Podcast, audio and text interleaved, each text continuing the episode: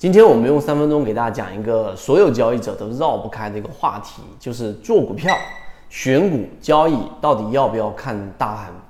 大部分交易者实际上在交易过程当中都不怎么看大盘啊。大家也可以自己问一下自己，你自己在交易过程当中，大盘在你的这个交易系统当中所占的权重到底有多少？有些人甚至连百分之十都不到。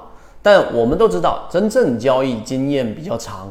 并且能够持续稳定盈利的人，他基本上对于大盘的判断都放在一个非常重要的位置。那为什么会出现大部分交易者都不怎么看大盘的原因呢？有以下几个原因啊，我们圈子分享给大家。第一个，大部分人不去看大盘的原因是基于一个非常简单的逻辑，那就是既然这个股票市场这么大，四千多只股票，有时候有人涨，有很多标的涨，也有很多标的跌。所以你去看大盘，对自己的交易来说，你只要找那些涨的就好了。这就是一个非常简单的一个归因的一种逻辑。那对于你的交易实际上是没有帮助的。第二个，大部分交易者不看大盘的原因，是因为看的是错误的大盘。什么意思？叫错误的大盘呢？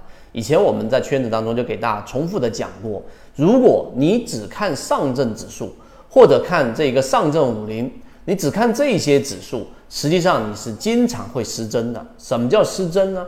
就当你发现大盘在涨得很厉害的时候，那你的股票不涨，对吧？或大部分股票不涨。当有时候大盘跌得很厉害的时候，却很多股票在涨。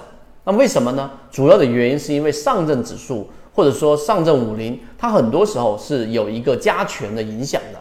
所谓的加权，就是这一个他们的指数上涨是取决于这个标的所占流通盘的。这个流通盘占整个市值的市场当中市值的一个比例，例如说中国石油一拉，那指数很漂亮，那但很多个股是出现下跌的，所以我们大部分散户交易者只看上证指数去画均线，去看二十日均线，很多时候是失真的。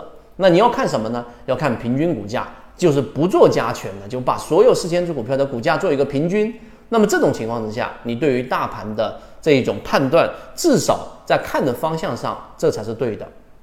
但这只是第二点，讲到这里就止住就没有意思了，或者说对实战就没有帮助了。第三个，那到底怎么样去正确的去用大盘来作为我们的方向，或者说风向标呢，或者是一个标准参考辅助标准呢？第三点我们就要讲到，当然你要知道，大盘当你去用正确的内容去看，去看平均股价的时候，它分为趋势、资金和赚钱概率。那归总起来，它最主要给我们的作用，就是要让我们来判断现在我进场，我的赢面到底大不大，我的胜算到底大不大，这是第一个重要的原因。第二个重要的原因就是现在我进场，它到底是不是在我的模式的能力范围之内，也就是确定性高的区域，也还是回归到第一点，我的赢面大不大。有一些区域，例如说当趋势破位的时候，例如说像现在的环境，现在的大盘就正处于稍微在中期、中短期处于破位的阶段，就大部分的个股都在走下降趋势的情况之下，你去做市场的参与，你去做抄底，甚至你去做追涨，你的这个风险是远远大于收益的。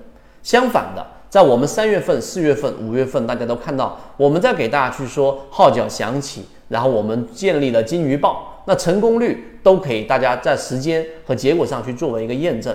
我们既不推荐股票，也不知道买卖，但我们所讲的方法，其实就是市场里面经过很多年的考验，然后一直存活的方法。就它作为辅助系统，大盘在可以操作的环境，资金在不断的流进，并且大盘的整个趋势在向向上，并且这个市场的赚钱概率是比较大的。这个时候你进场，你的赢面才真正意义上的大。所以，我们今天拿这个话题出来给大家讲，其实就是想提醒大家，无论你是成熟的交易者，还是交易的小白，对于大盘来说，你是完全不可能去忽略它的。不要仅仅是用因果关系来判断。你看，也有涨，也有跌，但这种情况之下，你用的不是我们说市场真正经受考验的概率思维来进行这样的一个判断。所以，当然我们讲的整个大盘的。